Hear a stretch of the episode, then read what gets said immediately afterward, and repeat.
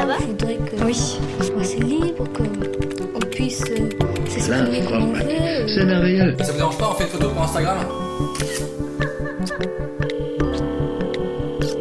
Je t'en parle. C'est vraiment très pratique. Vous pourrez m'apprendre Bien sûr, si vous voulez. La dernière fois, j'ai reçu un message. La beauté, c'est le bruit de la lumière sur ton visage. C'est magnifique, on dirait du char ou du éluard. Et en fait, dès qu'il s'agit d'amour, tout le monde devient poète. Et aujourd'hui, je traite des messages de parfaits inconnus comme euh, des lettres que j'ai pu lire de Camus ou de Victor Hugo.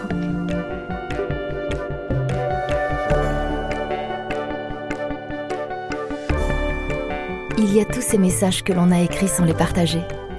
Parce qu'on les pensait trognés, dégoulinants d'amour, ridicules même. Et puis, il y a ceux que l'on a osé envoyer, dans lesquels on a mis toute la poésie que l'on avait en nous, et dont on a attendu fébrilement la réponse. Dans cet épisode, vous entendrez l'histoire de Morgane. Elle a toujours aimé les mots, les lettres surtout. Et en 2017, elle crée le compte Instagram Amour solitaire et décide d'inonder les réseaux sociaux de tous ces messages d'amour, ces lettres 2.0. Et par la même occasion, nous montre que chacun peut être un peu poète. Vous écoutez Hyperlien, le podcast qui vous raconte les histoires de celles et ceux qui utilisent les nouvelles technologies pour créer du lien. Autrement. Depuis que je suis en âge euh, d'écrire, j'écris des lettres. À ma mère d'abord, j'en écrivais beaucoup. Ensuite à mes amis, à mes petits copains. Et très rapidement des lettres d'amour. Et quand j'ai commencé à lire euh, de la vraie littérature, entre guillemets, très rapidement, je me suis tournée vers le genre épistolaire parce que j'étais fascinée par euh, l'authenticité de ce genre. C'est-à-dire que c'était pas de la fiction, c'était pas un roman, c'était pas une pièce de théâtre, c'était un vrai texte adressé d'une personne à une autre. Et euh, je crois qu'une des premières correspondances que j'ai lues, c'était les lettres de Kafka à Milena. Ensuite, les lettres de Sartre et de Simone de Beauvoir. Et donc, cet amour vient de, de la véracité du genre, en fait. Je trouvais que c'était incroyable de pouvoir rentrer comme ça dans l'intimité des gens, de découvrir leur histoire et de toucher, en fait, euh, à ce qui fait notre humanité euh, et de se rendre compte qu'on est tous traversés par les mêmes émotions, les mêmes sentiments, peu importe les siècles.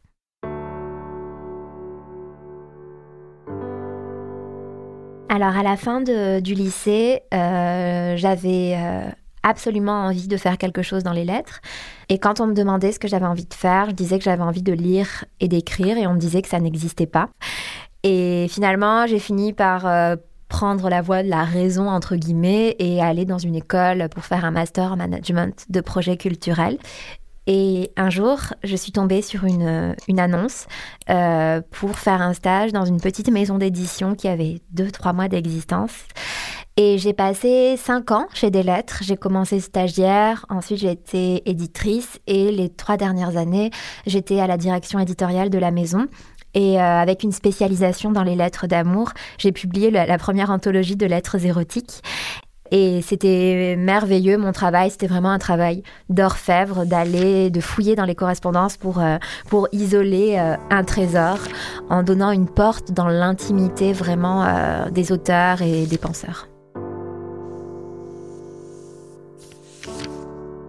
Mon obsession pour la mémoire, elle, elle existe depuis que je suis toute petite avec, comme on le disait, cette volonté de garder mes lettres, mes journaux intimes.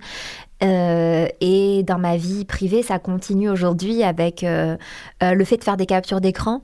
Et quand j'étais petite, et même encore aujourd'hui, je garde mes lettres et je les range dans des boîtes. Mes lettres d'enfance sont toutes stockées chez ma mère. Il y a vraiment une volonté de se souvenir et c'est comme si le fait de les garder, ça permettait de se souvenir. Avec Roméo, on s'est rencontrés euh, dans un bar un soir. C'était un ami d'amis. Et je sais, je, je sais pas si c'est un coup de foudre, mais en tout cas, il m'a vraiment beaucoup intriguée. je trouvais que tout ce qu'il disait était étrange et, j'avais envie de, savoir qui il était et de connaître euh, tous les détails de sa vie. Et on s'envoyait des très très jolis messages et j'avais peur de les oublier. Euh, moi, je suis une grande mélancolique. J'ai toujours rangé euh, les lettres d'amour qui ont compté pour moi dans des boîtes aux choses importantes. Et à l'heure du numérique, la question de la sauvegarde se pose. Et moi, c'est une question qui m'angoisse particulièrement parce que je comprends pas où est-ce que mes mots d'amour vont. C'est-à-dire qu'ils sont stockés dans un cloud, mais en fait, je sais même pas ce que ça veut dire. C'est tellement immatériel que ça en devient angoissant. Alors, depuis un moment, je faisais des captures d'écran, mais elles finissaient complètement noyées dans le flot de ma pellicule photo.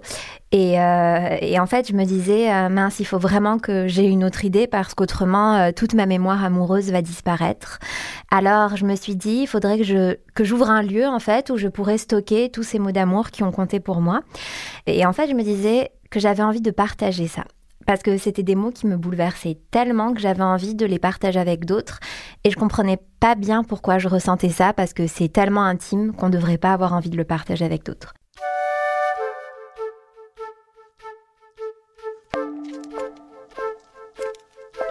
En février 2017, je sors de mon bureau chez des lettres, je marche dans la rue, il fait très froid et je me dis ok, ça y est, c'est le moment, il faut que je rassemble mes messages et que je les publie sur Instagram. Ça y est, j'ai envie, j'ai pas envie de plus réfléchir que ça parce que de toute façon, euh, c'est quelque chose qui est tout à fait personnel. Donc je sors mon téléphone, je sais pas comment appeler le, projet. Je pense à cette chanson Lio que j'adore, Amoureux solitaire. Et le projet est créé comme ça en 10 minutes en marchant dans la rue en plein mois de février. Et j'ai voulu choisir immédiatement comme lieu de rassemblement de ces messages Instagram parce que Instagram, c'est le royaume de l'image, c'est le royaume du selfie et que ça m'intéressait de travestir la plateforme en n'y publiant que des mots. Amour solitaire, je l'ai monté pour une raison personnelle, mais il y avait aussi une idée de contestation dans le projet. C'est-à-dire que j'en avais ras-le-bol d'entendre partout, dans les médias, la presse, que la lettre était morte, qu'on ne savait plus écrire, que la technologie nous aliénait, qu'on ne communiquait plus que par l'image, alors qu'en fait c'est faux. On ne s'est jamais autant écrit qu'aujourd'hui. Je pense aux, aux, mails, aux SMS, aux discussions instantanées, aux applis de rencontres. Et j'avais cette intuition qui était de me dire qu'on écrivait bien et surtout la pensée ferme que la lettre n'était pas morte et qu'elle avait simplement évolué en fait avec les outils euh, que nous offre aujourd'hui la technologie. Et surtout que ça ne nous a pas aliénés au contraire et que les mots on le vend en poupe comme jamais en fait. Parce que oui il y a des émoticônes oui on peut s'envoyer des photos mais ça n'a pas du tout remplacé le mot. Ça vient en complément en fait Alors ça, c'est un des premiers messages que j'ai publié sur Amour solitaire que Roméo m'a envoyé. Il date du 3 février 2017. La pierre que je suis est une image. Séquilos me place ici, signe immortel d'un souvenir éternel. C'est la plus vieille chanson du monde, c'est une chanson d'amour. J'ai pas réfléchi à l'utilité du compte en fait. C'est l'utilité du compte est arrivée par la suite quand j'ai commencé à recevoir euh, des, avis euh, de gens qui m'écrivaient euh, à propos de ce que le compte faisait dans leur vie. Mais vraiment, le projet s'est défini au fur et à mesure que les gens ont commencé à m'en faire des retours. Et à la base, voilà, c'était vraiment quelque chose de tellement spontané. Euh, je savais même pas si ça allait être suivi. C'était même pas mon but en fait. J'avais, ça existait pour moi. Et si je pouvais partager ces émotions avec d'autres personnes, tant mieux. Si c'était pas le cas, tant pis. Ça existait en tout cas pour moi. Et en fait, très rapidement, les gens d'eux-mêmes ont commencé à m'envoyer leurs propres messages d'amour pour être publiés. Et là, pour moi, ça a été la révélation. En fait, je me suis dit, le projet, c'est ça. C'est-à-dire que moi, ma propre mémoire amoureuse et mon propre, ma propre intimité, je vais rapidement en faire le tour. Ce qui serait vraiment important, c'est d'aller explorer celle des autres.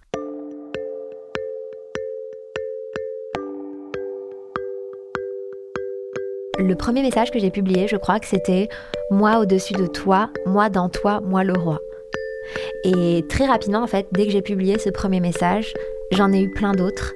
Euh, et, là, pour moi, c'était un émerveillement chaque jour renouvelé d'aller sur ma messagerie de voir que j'en avais des nouveaux. Quand j'y pense, ça me fait rire parce que j'en reçois tellement aujourd'hui que tout ça, ça m'est un peu passé, mais c'est trop bien de se replonger dans ces souvenirs des premières fois où euh, je recevais 10 messages par jour et, c'était incroyable pour moi. Aujourd'hui, je reçois 800 à 900 contributions par jour. C'est énorme. J'aurais jamais imaginé. Euh, que ça en soit ainsi. Et euh, qu'est-ce que ce sera dans 5 ans, 10 ans? Là, avec Amour solitaire, j'avais vraiment envie d'ouvrir un refuge où, où, en fait, des valeurs humaines simples étaient réinstaurées, comme de la tolérance, de la bienveillance, de l'empathie. Et, je pense que les gens viennent y chercher ça, en fait. C'est précisément ça, et aussi viennent chercher un lieu dans lequel ils se sentent compris et dans lequel ils se sentent touchés. Aujourd'hui, on a besoin d'être touché pour se sentir exister, on a besoin d'être ému à la lecture ou, en regardant des choses. Et Amour solitaire, je pense que c'est un concentré d'émotions qui fait qu'on bah, qu'on se sent vivre, en fait.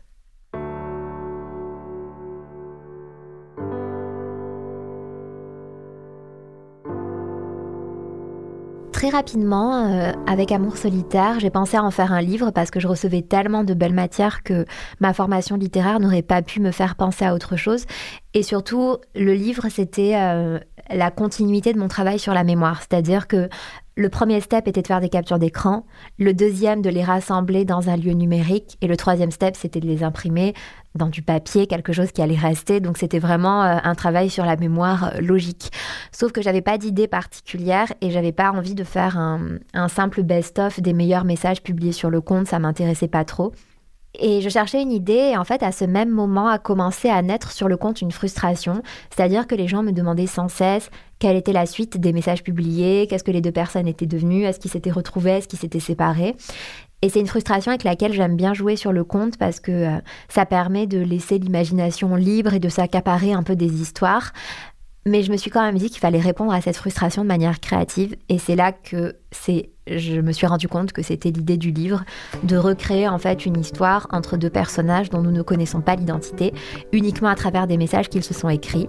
Et donc j'ai fait se répondre les messages que j'ai reçus sur Amour solitaire les uns avec les autres, à la manière d'un puzzle, d'un cadavre exquis amoureux, pour euh, retracer une seule et même histoire d'amour avec les messages de 278 contributeurs en tout.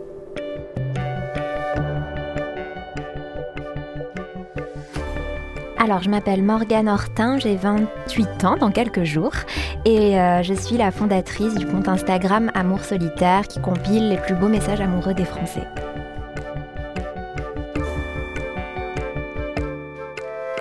C'était Hyperlien, un podcast d'Orange.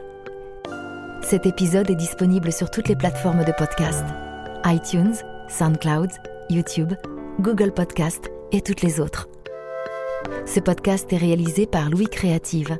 Surtout, n'hésitez pas à nous dire ce que vous en avez pensé dans les commentaires et à nous donner plein d'étoiles. À très vite.